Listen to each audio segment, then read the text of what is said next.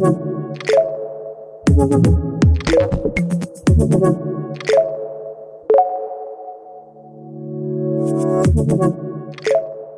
Herzlich willkommen bei Coffee Tea Technology, dem Podcast der K-Businesscom. Wir melden uns heute wieder aus dem Büro der K-Businesscom in Wien und diesmal geht es um die Industrie 4.0. Und wir wollen anschauen, wie man das denn macht, einen Industriebetrieb mit seinen Mitarbeiterinnen und Mitarbeitern in die neue Zeit überzuführen. Denn mit dem Wandel zur Industrie 4.0 verändert sich die Arbeitswelt grundlegend. Industrie 4.0, das heißt vollautomatisiert, digital und verknüpft. Es ist die Vernetzung von Maschinen und Abläufen mit der Hilfe von Informations- und Kommunikationstechnologie. Das bedeutet auch, dass es neue Anforderungen an die Beschäftigten gibt und ganz entscheidend neue Qualifizierungen gebraucht werden. Denn es gibt diese massiven Änderungen bei den Arbeitsinhalten und natürlich neue Qualifikationsprofile, die gebraucht werden. Wie das also gehen kann, die Mitarbeiter in der Weiterentwicklung nicht zu verlieren, die Industrie 4.0 mit den Mitarbeitern zu entwickeln, All das wollen wir heute besprechen und wir haben zwei wunderbare Experten zu Gast, nämlich die Gründer von zwei unterschiedlichen Startups. Zum einen Mona Gazi, sie ist Gründerin des Startups Optimo. Sie ist heute aus Berlin zugeschaltet und kann uns hoffentlich auch gut hören. Hi zusammen, freut mich hier zu sein. Und hier im Büro ist Benjamin Schwärzler. Er ist der Gründer und CEO von WorkHealth in Wien ansässig und eine Tochterfirma der K-Businesscom. Genau, hallo, ich freue mich auch. Wir heißen ja Coffee Tea Technology und sind auch alle gut mit Getränken versorgt und werden uns jetzt dieses Thema nochmal genauer anschauen. Äh, Mona Gazi, du hast das Unternehmerinnen-Gen irgendwie im Blut. Ich habe mir deinen Lebenslauf angeschaut. Schon mit 14 wolltest du gründen, hast es dann auch sehr schnell gemacht. Ich glaube schon mit 16. Warum hattest du immer den Wunsch, eine Firma zu gründen?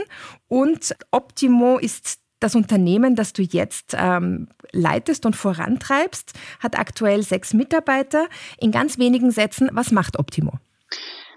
Optimo hilft ähm, Unternehmen mit gewerblichen Mitarbeitern, also Produktionsunternehmen, Logistikunternehmen oder zum Beispiel auch Einzelhandel, ähm, die Mitarbeiter weiter zu qualifizieren, vor allem im Produktionsfokus weiter zu qualifizieren für die Industrie 4.0, aber auch den Wissenstransfer zwischen Mitarbeitenden, die bald in Rente gehen und den Mitarbeitenden, die dann noch im Unternehmen bleiben, so zu organisieren, dass die Mitarbeiter genau das richtige Wissen haben und die Skills haben für den Job, der ihnen Spaß macht. Mhm.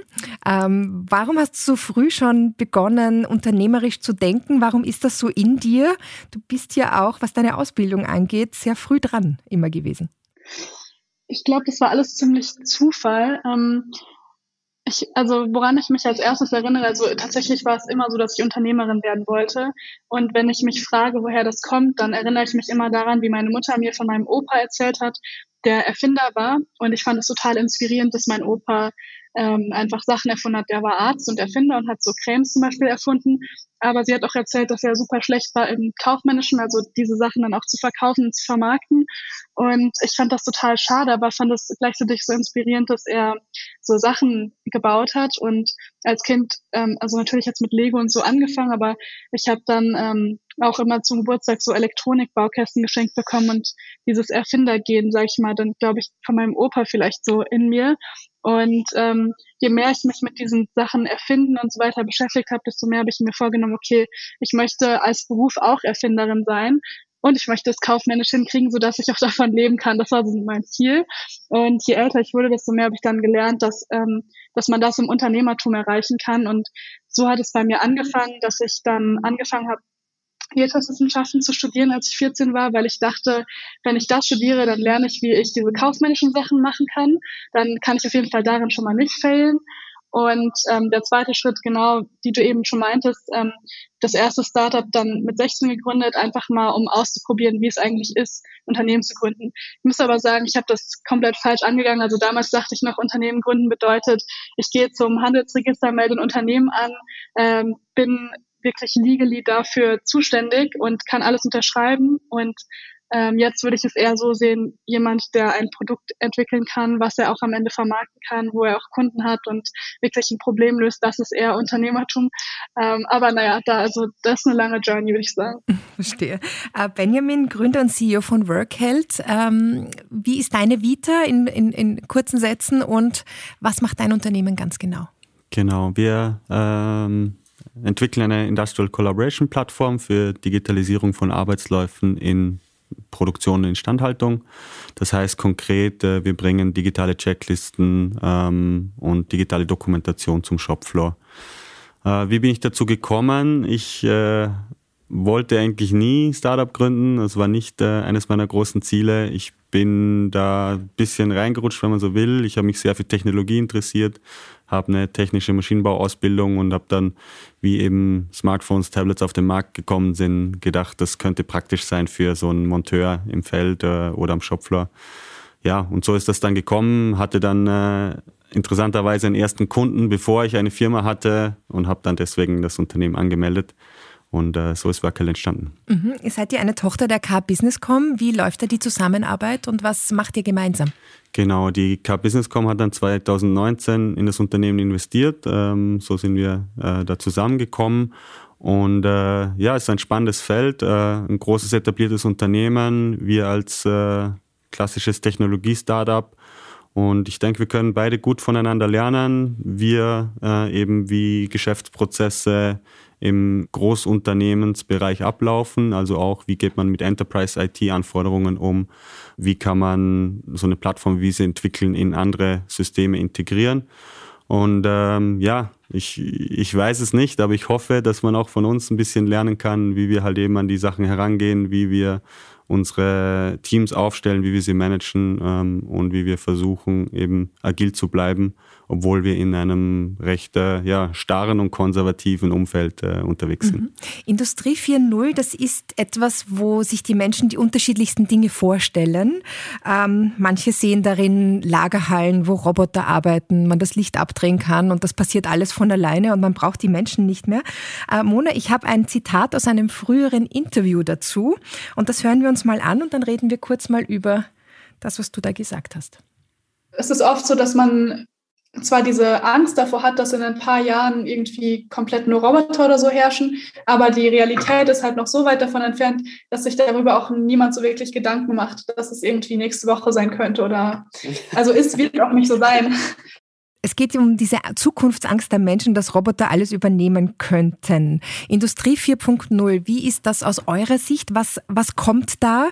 Wovor muss man Angst haben und wovor braucht man keine Angst haben? Mona, weil wir ja dein Zitat vorher gehört haben. Mhm. Ich habe mich damit wirklich viel beschäftigt, weil und ich überlege immer noch so, kann es dieses Extrem geben? Es gibt nur noch Roboter.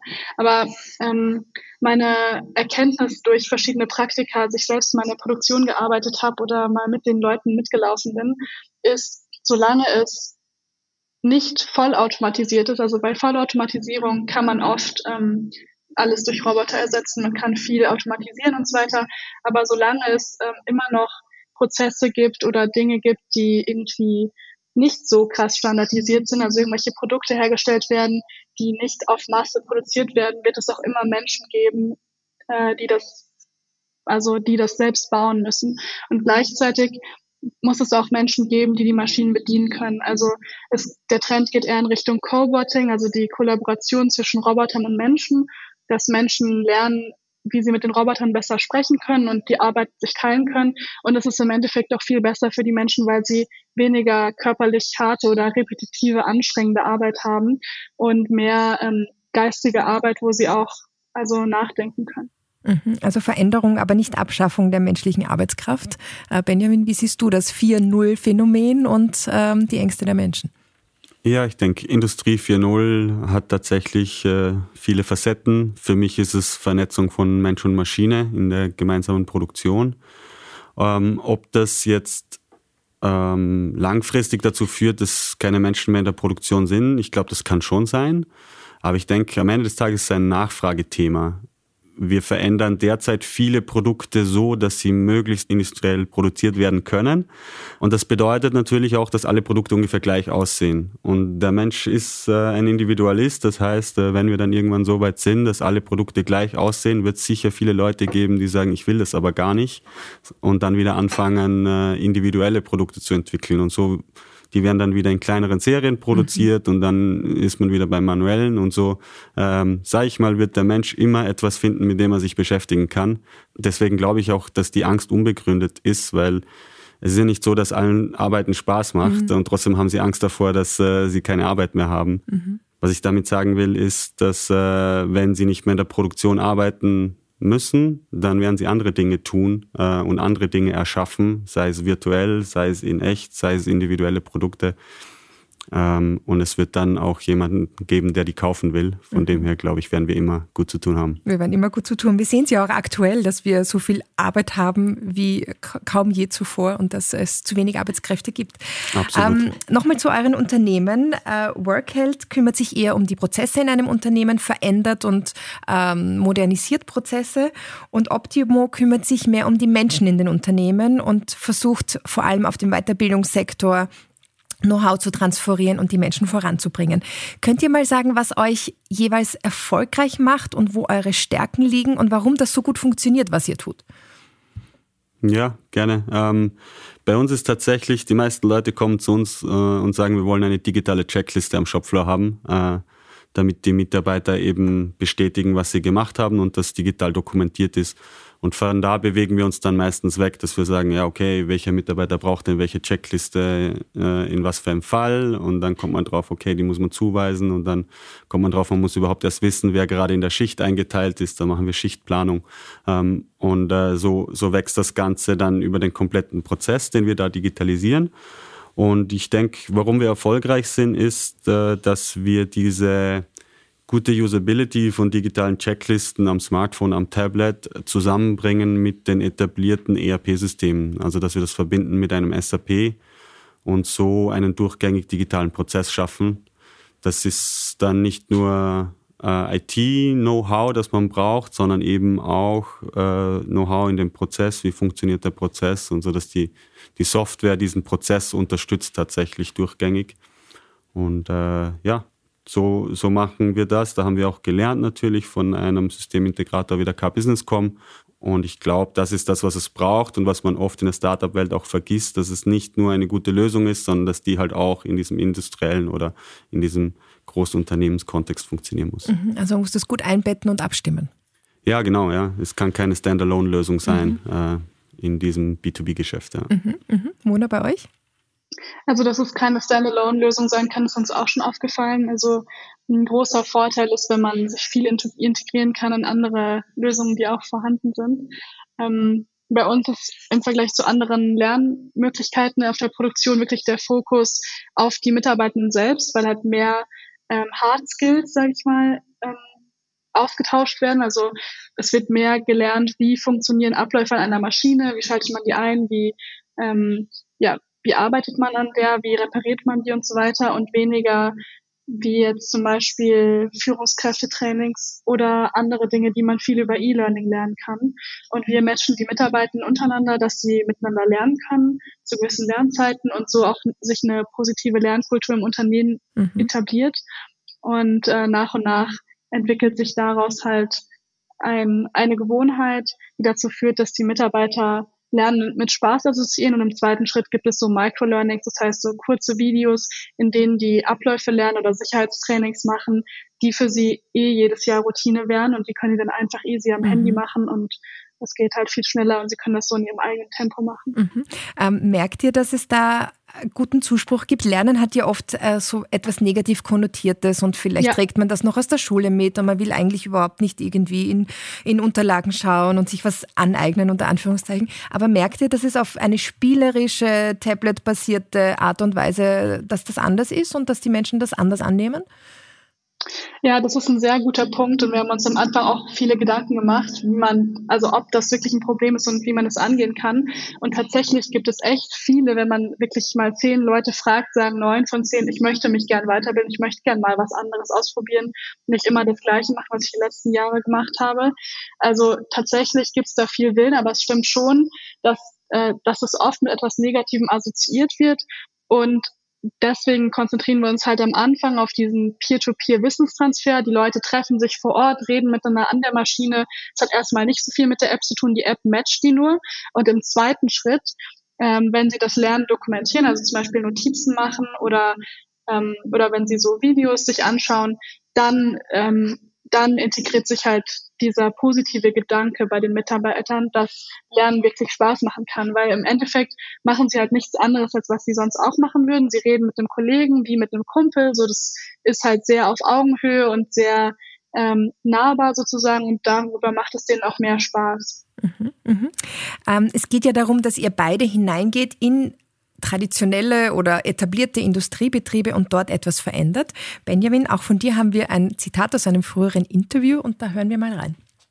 Data ist der New Oil und für mich ist so ein bisschen künstliche Intelligenz wäre dann die Raffinerie dazu, ja, um tatsächlich was Brauchbares daraus zu machen. Ähm, ja, ich habe das Gefühl, die haben so viel Angst, dass sie irgendwie diesen Goldschatz oder diesen Ölschatz aus den Händen geben, dass sie sich gar nicht trauen, den so richtig anzugreifen. Ähm, die Angst, die Daten und den Ölschatz eines äh, Betriebes aus den Händen zu geben. Äh, wie viel Scheu spürt ihr da tatsächlich und ähm, wie knackt ihr diese Unternehmen, dass ihr dann tatsächlich mit deren Daten arbeiten könnt?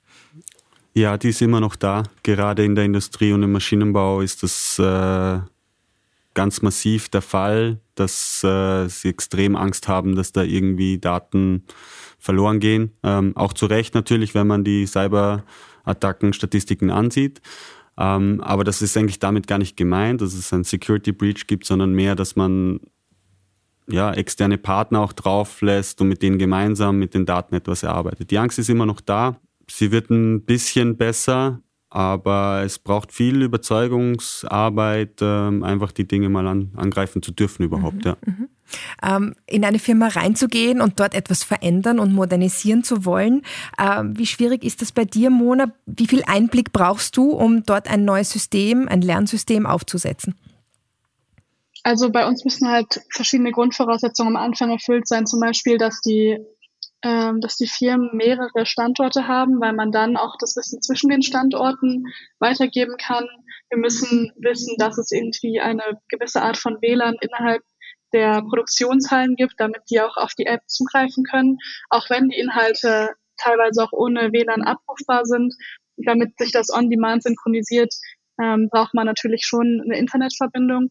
Und eine andere Voraussetzung ist auch die Anzahl der Mitarbeiter. Also bei einer relativ kleinen Produktion ist das, ähm, also ist es weniger, mh, mm, ja, weniger relevant vielleicht auch ein digitales Tool einzubauen, was wir jetzt auch ein paar Mal schon festgestellt haben, wenn wir mit sehr kleinen Unternehmen sprechen, dass die sagen, dass es, ähm, ja, das ist aktuell einfach zu viel Aufwand für die und zu wenig Nutzen sozusagen. Mhm, mhm. Wenn man aber in größere Unternehmen geht, wo viele Prozesse auch immer häufiger passieren und äh, sich wiederholen und sie dann merken, wie ineffizient ihre manuellen Prozesse sind, dann macht es natürlich unglaublich viel Sinn, auch ein digitales Tool vor allem auch für Lernen einzuführen. Mhm. Hm. Ich, ich finde, man muss auch unterscheiden, beim, gerade beim Lernen zwischen diesen Ad-Hoc-Themen. Ich mhm. brauche jetzt irgendwie Wissen, um ein Problem zu lösen. Äh, das ist das, was wir sehen.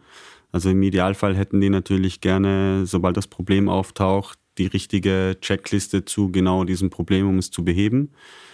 Das fällt oft auch unter den Aspekt Lernen. Für mich ist es aber gar nicht so sehr Lernen, sondern eher Wissenstransfer, mhm. ja. Ähm, und das Lernen ist, ist ein übergeordneter, durchgängiger Prozess, der sicher sehr gut unterstützt werden kann mit solchen Videos und, und äh, Tools, ja, um mhm. das einfach diese Verfügbarkeit auch zu erhöhen. Ähm, aber es ist ein spannender Bereich und wird oft von den Unternehmen selbst, glaube ich, auch unterschätzt, weil die das alles in einen Topf werfen mhm. ähm, und dann sagen, naja, mhm. sobald das Problem auftaucht, muss der genau sofort alles verfügbar haben. Ähm, während dieses Upskilling, also Leute wirklich heranführen, ähm, ja. äh, heranführen ähm, ja ein viel längerer vorgelagerter Prozess ist. Und wenn das ordentlich gemacht wird, dann braucht er vielleicht diese Checkliste gar nicht, äh, weil er selber weiß, wie das Problem mhm. zu lösen ist. Mhm. Nun seid ihr jeweils Startups, die jung und agil und all diese Attribute ähm, äh, haben, die Startups nun mal haben. Und ihr arbeitet mit traditionellen Industriebetrieben, mit großen Betrieben, die es wahrscheinlich auch schon alle eine längere Zeit gibt und die einen großen Apparat haben. Wie ist denn die Kontroverse zwischen euch als kleinen Startups und den großen Betrieben und Industriebetrieben, in die ihr hineingehen wollt und hineingeht? Ja, ich glaube, die ist, die ist da, aber wenn man fachlich sich gut auskennt, ist es auch nicht so ein großes Problem. Was natürlich schon hilft, ist, wenn man die Unterstützung vom Management hat. Ähm, also wenn man, wenn klar ist, dass das gemacht werden soll im Unternehmen, das ist immer wichtig, dass die Mitarbeiter auch die Sicherheit haben, dass sie da nicht irgendwie die Zeit in irgendwas investieren, das dann vielleicht irgendwie doch nicht kommt oder so. Und wenn man den Auftrag wirklich vom Management hat äh, und das auch alle wissen und dann fachlich gut ist, äh, dann wird es auch sehr gerne angenommen, weil die Mitarbeiter sehen ja auch, was links und rechts vom Unternehmen in, in der Technologie passiert und fragen sich dann irgendwo auch, wieso arbeiten wir irgendwie in der Firma mit so uralt Technologien, mhm. während es eigentlich schon viel coolere Sachen gibt. Mhm. Und ich glaube, dieser Wandel passiert jetzt auch gerade dass es ein, ein Pull auch wird, dass teilweise die Mitarbeiter beim Management sagen, hey, das kann doch nicht sein, mhm. ja, das, ich will das am Handy haben, wieso geht das nicht? Wieso mhm. schaffen alle anderen das, nur wir nicht?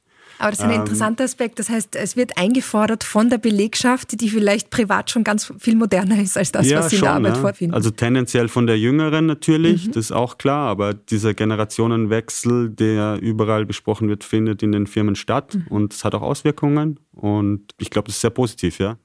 Ja, dieses Thema Startup und traditionelle Unternehmen, ich vergleiche das auch immer mit so unterschiedlichen Generationen. Also so ein ähm, traditionelles Unternehmen vergleiche immer mit so einer älteren Person, die schon richtig viel erlebt hat und eigentlich so einen ganz guten Plan, sag ich mal, vom Leben hat.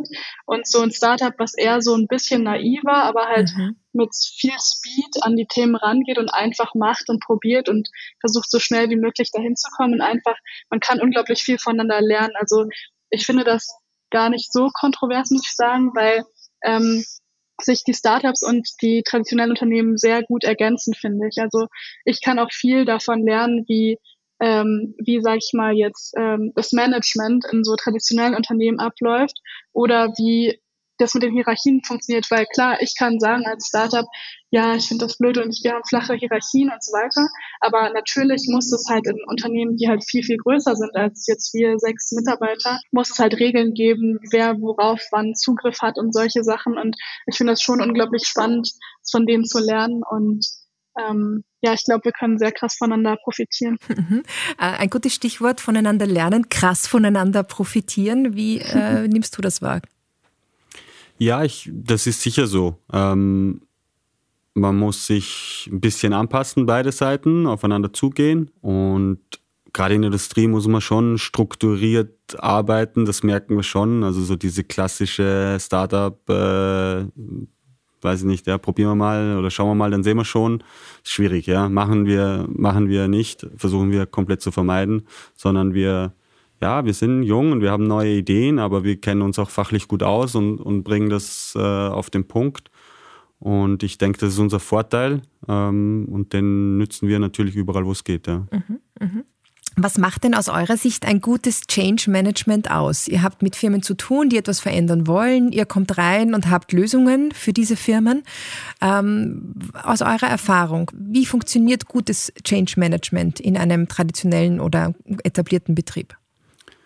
Ich denke, das Wichtigste ist, äh, dass allen klar ist, warum man überhaupt was verändern will und was das bringen kann und was das bringen soll. Also das mhm. dahinter und äh, wenn das, wenn da alle d'accord sind oder wenn das alle auch so sehen, die an diesem Prozess beteiligt sind, dann werden sie auch alle in die gleiche Richtung arbeiten und äh, das, das Ding auch nach vorne bringen. Wenn sich natürlich alle fragen, wieso machen wir das überhaupt, dann bringt das beste Change Management nichts. Mhm. Deswegen ist es so wichtig, dass man erst einmal ähm, ein äh, Bewusstsein schafft dafür, dass es so wie es jetzt ist nicht ideal ist, dass es besser sein kann und warum das wichtig ist für das Unternehmen oder den Prozess, äh, dass das verändert wird. Mhm. Und wenn dieses, ja, dieses, dieses Wissen hergestellt ist, dann kommt der Rest von selber. Okay. Also es geht um die Hintergrunderklärung. Mona, wie siehst du das? Ja, ich würde Benjamin zustimmen und gleichzeitig auch diese Erkenntnis einfach, dass der Status quo nicht äh, ideal ist, wie du schon meintest, und dann im zweiten Schritt, dass man auch bereit ist, seine gewohnten Prozesse aufzugeben, also seine Gewohnheiten mhm. umzuändern und durch neue Gewohnheiten zu ersetzen. Mhm. Das gewohnte Aufgeben, fällt das den Menschen tatsächlich so schwer? Und ähm, mhm. es gibt ja oft das Vorurteil, dass vielleicht ältere Mitarbeiter sich noch mal schwerer tun als jüngere. Könnt ihr das mhm. bestätigen oder habt ihr andere Erfahrungen? Es fällt ihnen vor allem dann schwer, wenn sie nicht verstehen, warum sie es tun sollen. Mhm. Wenn ihnen mhm. klar ist, warum das passiert und dass das nachher gut oder sogar noch besser ist für sie dann ist es nicht so schwierig. Äh, wenn Sie sich natürlich fragen, wieso machen wir das und das ist äh, nur aufwendig, dann fällt es Ihnen schon schwer. Mhm. Oder? Ja, bei älteren Mitarbeitern habe ich auch schon öfter mitbekommen, dass die, dass da ein bisschen schwieriger ist, so die Einstellung hm, oder die Sichtweise ein bisschen anders darzustellen oder dass, äh, dass jemand eine neue Sichtweise auf etwas bekommt. Hm, also um, um da Erfolg zu haben, habe ich gelernt, es hilft, sich, also sich krass mal in die andere Person hineinzuversetzen, also in so eine ältere Person, die jetzt sozusagen kurz vor der Rente steht. Wie würde ich da denken und mit welchen Argumenten kann ich dann die Person überzeugen? Und in unserem Fall war das so in die Richtung, okay, du musst nichts mehr lernen, haben wir verstanden, aber wie wäre es, wenn du dein Wissen an jemanden weitergibst und deine, deine eigene Arbeit nicht mehr so viel machen musst, weil jetzt andere Leute deine Arbeit übernehmen. Und das fanden die dann cool. Also mhm. ähm, ja, das war auch interessant. Also wir haben auch eine Menge dadurch gelernt, einfach mal mit älteren Mitarbeitern zu sprechen und zu verstehen, was deren Bedenken, sag ich mal, sind, weil dadurch lernt man ja auch wieder dann sein Produkt nochmal zu verbessern oder auch die Kommunikation über ähm, den Wandel innerhalb der Firma irgendwie mhm. besser zu organisieren. Mhm. Was waren denn eure großen Learnings? Jetzt macht ihr das schon längere Zeit, dass ihr in Firmen hineingeht und versucht, die auf ein ähm, Industrie 4.0 Zeitalter umzuwandeln. Was sind eure großen Learnings so aus euren Projekten heraus? Bei uns ist es sicher die, die Basis in den Vordergrund stellen und äh, nicht vielleicht irgendeine äh, abgehobene Technologie. Also ich sehe schon dass in den Unternehmen, wenn wir digitalisieren, wir müssen uns wirklich mit dem Fertigungsauftrag an sich beschäftigen, den den echten Daten, den echten Informationen, die täglich am Shopfloor gebraucht werden und dann ein möglich, möglichst handliches Werkzeug äh, zur Verfügung stellen, äh, mit dem die gut arbeiten können. Das ist wichtiger, als dass das irgendwie in Augmented Reality oder Virtual Reality oder, oder sonst irgendwie ähm, abgehoben präsentiert wird. Also wirklich, mir hilft es in, in Werkzeugen zu denken, mhm. Informationswerkzeugen vielleicht, aber das ist das, mit dem auch unsere, unsere User, unsere Anwender arbeiten. Das heißt, die haben Werkzeug, hochqualitatives, auch teilweise sehr teures Werkzeug und bekommen dann ein zusätzliches Informationswerkzeug, über das sie eben ihre Aufgaben, Anweisungen, Anleitungen bekommen und über das sie auch bestätigen, welche Dinge schon gemacht und erledigt sind. Und da wirklich an diesen Basistechnologien, äh, Basisdaten, auch der Datenqualität arbeiten. Und erst wenn man das gut erledigt hat, dann kann man den nächsten Schritt machen hin zu den äh, moderneren Technologien. Mhm. Mona, dein Learning? Mein größtes Learning ist, also vor allem im Vergleich zu Startups, es gibt halt viel mehr Hierarchien, viel mehr Entscheider und viel mehr Leute, die irgendwie in den Prozess involviert sind, wenn unser Produkt eingeführt wird. Und das Learning dahinter ist, äh, den, also den Nutzen für die jeweiligen EntscheiderInnen und auch für die am Ende Nutzenden zu maximieren und zu schauen, dass jeder auch irgendwie den Sinn darin sieht, das Produkt zu nutzen. Also sowohl die Mitarbeitenden auf Shopfloor-Level als auch die ähm, Produktionsleitung, die sich am Ende anschaut, ja, was haben die jetzt eigentlich gelernt und was bringt das jetzt der Produktion? Ähm, haben wir jetzt wirklich irgendwie, haben wir jetzt vielleicht sogar irgendwie Stückzahlen dadurch verloren oder kann es das sogar langfristig ähm, den Prozess optimieren? Mhm, mh. ähm, wenn ihr die Industrie 4.0 hernehmt als einen Entwicklungs- ähm, Zeitraum, wo stehen wir da? Stehen wir da eurer Meinung nach am Anfang, eher schon in der Mitte oder sind wir schon ganz gut fortgeschritten und was kommt da noch? Ich denke, wir sind immer noch im ersten Drittel. Mhm. Okay, und was kommt noch?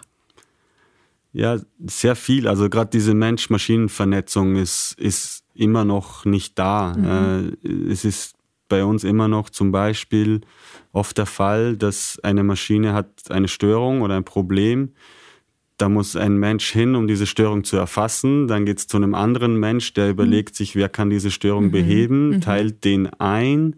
Ähm, der bekommt es dann auf sein Tablet, geht dann hin, behebt die Störung, meldet zurück, dass er die Störung behoben hat. Mhm. Da sind so viele Menschen involviert. Und eigentlich müsste die, die Maschine einfach sich selbstständig den richtigen Techniker suchen und sagen, hey, äh, ich habe hier irgendwie an dem Sensor eine Störung, schau dir das mal an. Mhm. Da braucht es eigentlich niemand anderen außer genau dem, äh, den Techniker, der diese Störung beheben kann. Und alles drumherum kann eigentlich automatisiert werden. Mhm. Und deswegen äh, haben wir da noch viel zu tun, äh, zum Glück, ja, ähm, für Workheld.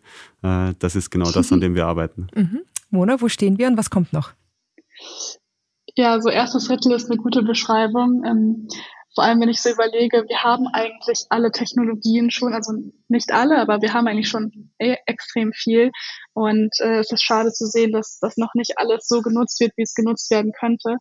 Wenn ich jetzt vor allem an so AR oder VR denke, worüber man ähm, Remote Assistance viel einfacher machen könnte oder äh, skalierbare Wissenstransfer zwischen Standorten, ohne dass eine Person mal dahin reisen muss für zwei Tage oder sowas. Also das wäre genial, aber es ist aktuell einfach noch zu teuer in der Einführung und es ist nicht so einfach, die Lerninhalte dafür irgendwie aufzubauen. Und ähm, ja, von daher würde ich auch sagen, es ist auf jeden Fall noch am Anfang, aber es gibt noch viel Potenzial. Mhm. Dann danke ich für eure Einschätzungen und eure Expertise. Gibt es von ähm, eurer Seite Literatur oder Videos oder Podcasts zu diesen Themen, wo man sich weiter informieren könnte, weiter hören, schauen, lesen könnte? Habt ihr da einen Tipp für unsere Zuhörerinnen und Zuhörer? Ich gucke gerade in meinen Podcasts nach. ich habe hab jetzt kein konkretes Buch, das ich empfehlen kann, aber was ich schon sehe, ist, äh, wenn wir in Richtung Collaboration denken. Wir denken sehr stark in Zusammenarbeit zwischen dem Shopfloor-Werker und, und dem vielleicht Produktionsplaner im Büro. Ähm, und äh, was wir in den Büroarbeitsplätzen jetzt in den letzten zwei, drei Jahren gemacht haben mit Collaboration und wie wir zusammenarbeiten in digitalen Tools, ähm, dann ist da schon sehr viel passiert. Und ich denke, diese Bewegung wird sich mit ein paar Jahren Verzögerung auch eben am Shopfloor durchsetzen. Mhm. Und das heißt, man kann schon schauen, wie wir jetzt in Bürosettings zusammenarbeiten und äh, sich überlegen, wie das analog am Shopfloor funktionieren okay. kann. Kollaboration als großes Thema. Ja, mhm. definitiv. Mona, ein Tipp aus deiner Podcast-Liste? Genau, ähm, Fabrik der Zukunft, mhm. Inspiration für die Produktion und Logistik von morgen von Tobias Herwig. Das ist ein mhm. cooler Podcast. Und wo ich gerne lese, das ist ähm, MIT Sloan Management Review. Mhm. Da gibt's ab und zu extrem gute Artikel auch über den äh, Shopfloor von morgen oder wie sich die ähm, ja, Workforce von morgen verhält, was sich verändert und so weiter. Das, stimmt, ja, das kann ich bestätigen. Mhm. Das ist ein sehr guter Tipp. Ja. Okay, das müssen wir, das, das, das müssen wir nachhören und nachlesen. Ähm, herzlichen Dank Mona Gazi von äh, dem Startup Optimo und Benjamin Schwärzler, Gründer und CEO von Workheld. Danke für eure äh, Zeit heute und das nette Gespräch. Danke. Dankeschön. Liebe Zuhörerinnen und Zuhörer, das war Coffee Tea Technology, der Podcast der K-Businesscom. Heute zum Thema Industrie 4.0 und wie man Mitarbeiter und Prozesse fit für die neuen Technologien machen kann. Wir hoffen, Sie hatten Freude und neue Erkenntnisse beim Zuhören und wir freuen uns aufs nächste Mal.